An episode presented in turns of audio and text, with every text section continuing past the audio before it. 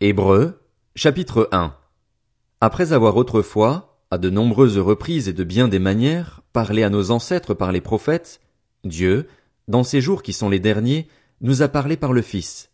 Il l'a établi héritier de toutes choses et c'est par lui aussi qu'il a créé l'univers. Le Fils est le reflet de sa gloire et l'expression de sa personne, il soutient tout par sa parole puissante. Après avoir accompli au travers de lui-même la purification de nos péchés, il s'est assis à la droite de la majesté divine dans les lieux très hauts. Il est ainsi devenu d'autant supérieur aux anges qu'il a hérité d'un nom bien plus remarquable encore que le leur. En effet, auquel des anges Dieu a-t-il déjà dit, Tu es mon fils, je t'ai engendré aujourd'hui. Et encore, je serai pour lui un père et il sera pour moi un fils. Par contre, lorsqu'il introduit le premier-né dans le monde, il dit, que tous les anges de Dieu se prosternent devant lui. De plus, au sujet des anges, il dit, Il fait de ses anges des esprits, et de ses serviteurs une flamme de feu. Mais il dit au Fils, Ton trône, ô Dieu, est éternel. Le sceptre de ton règne est un sceptre de justice. Tu as aimé la justice et tu as détesté la méchanceté. C'est pourquoi, ô Dieu, ton Dieu t'a désigné par onction comme roi, de préférence à tes compagnons, avec une huile de joie. Et, c'est toi, Seigneur, qui au commencement a fondé la terre, et le ciel est l'œuvre de tes mains. Eux, ils disparaîtront, tandis que toi, tu restes là. Ils vieilliront tous comme un vêtement. Tu les enrouleras comme un manteau, ils seront remplacés comme un vêtement. Mais toi, tu es toujours le même et ton existence n'aura pas de fin.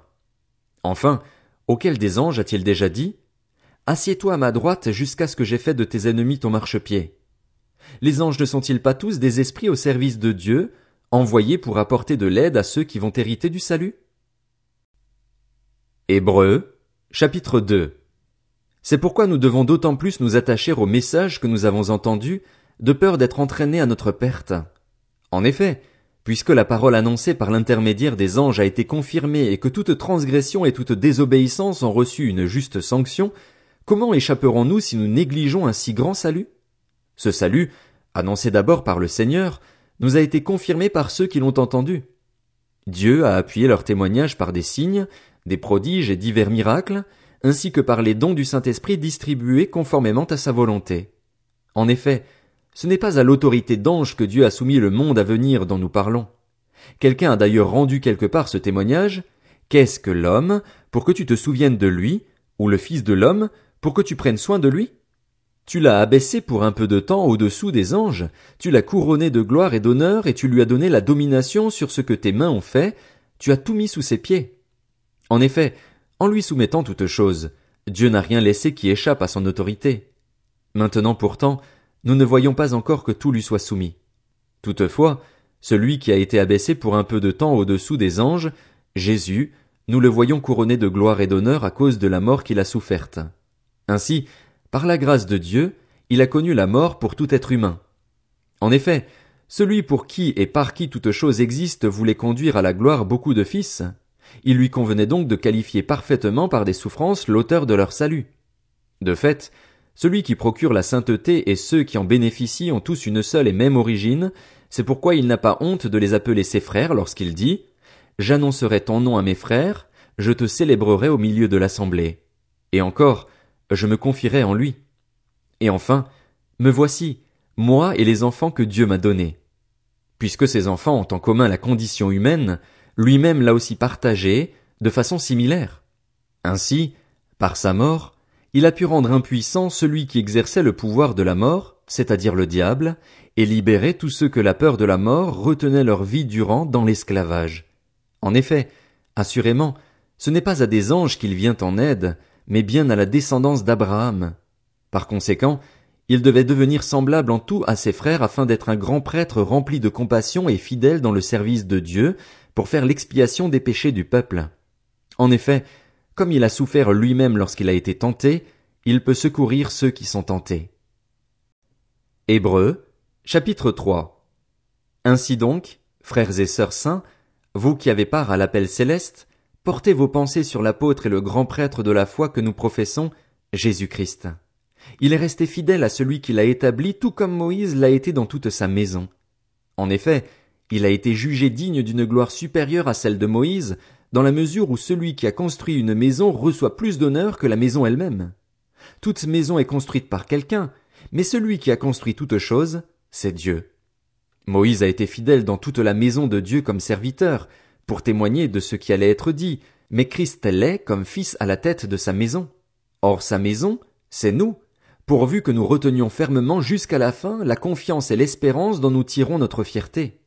C'est pourquoi, comme le dit le Saint-Esprit, aujourd'hui, si vous entendez sa voix, n'endurcissez pas votre cœur comme lors de la révolte, comme le jour de la tentation dans le désert. Là, vos ancêtres m'ont provoqué, ils m'ont mis à l'épreuve et ils m'ont vu agir pendant quarante ans. C'est pourquoi j'ai été irrité contre cette génération et j'ai dit, Ils ont toujours un cœur qui s'égare, ils n'ont pas connu mes voies.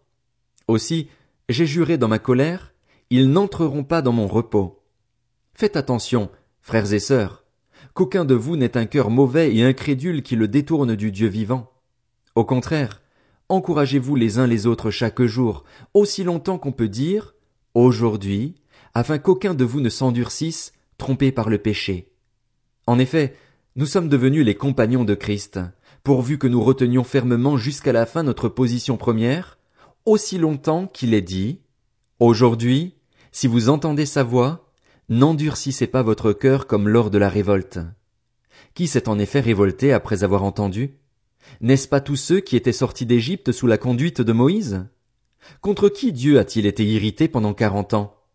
N'est-ce pas contre ceux qui avaient péché et dont les cadavres sont tombés dans le désert?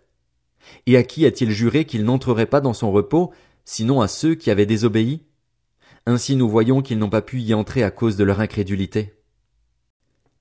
Hébreux, chapitre 4 Redoutons donc, alors que la promesse d'entrer dans son repos reste valable, que l'un de vous ne semble être resté en arrière. En effet, cette bonne nouvelle nous a été annoncée aussi bien qu'à eux, mais la parole qu'ils ont entendue ne leur a servi à rien parce qu'ils n'étaient pas unis dans la foi à ceux qui ont écouté. Quant à nous qui avons cru, nous entrons dans le repos, dans la mesure où Dieu a dit, J'ai juré dans ma colère, ils n'entreront pas dans mon repos.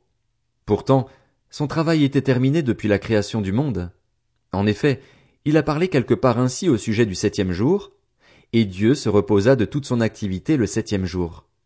Et dans ce passage il dit encore, Ils n'entreront pas dans mon repos. Ainsi, certains ont encore la possibilité d'y entrer, et les premiers à recevoir cette bonne nouvelle n'ont pas accédé au repos à cause de leur désobéissance. C'est pourquoi Dieu fixe de nouveau un jour, aujourd'hui, en disant bien longtemps après par David cette parole déjà citée, Aujourd'hui, si vous entendez sa voix, n'endurcissez pas votre cœur. Si Josué leur avait effectivement donné le repos, Dieu ne parlerait pas après cela d'un autre jour.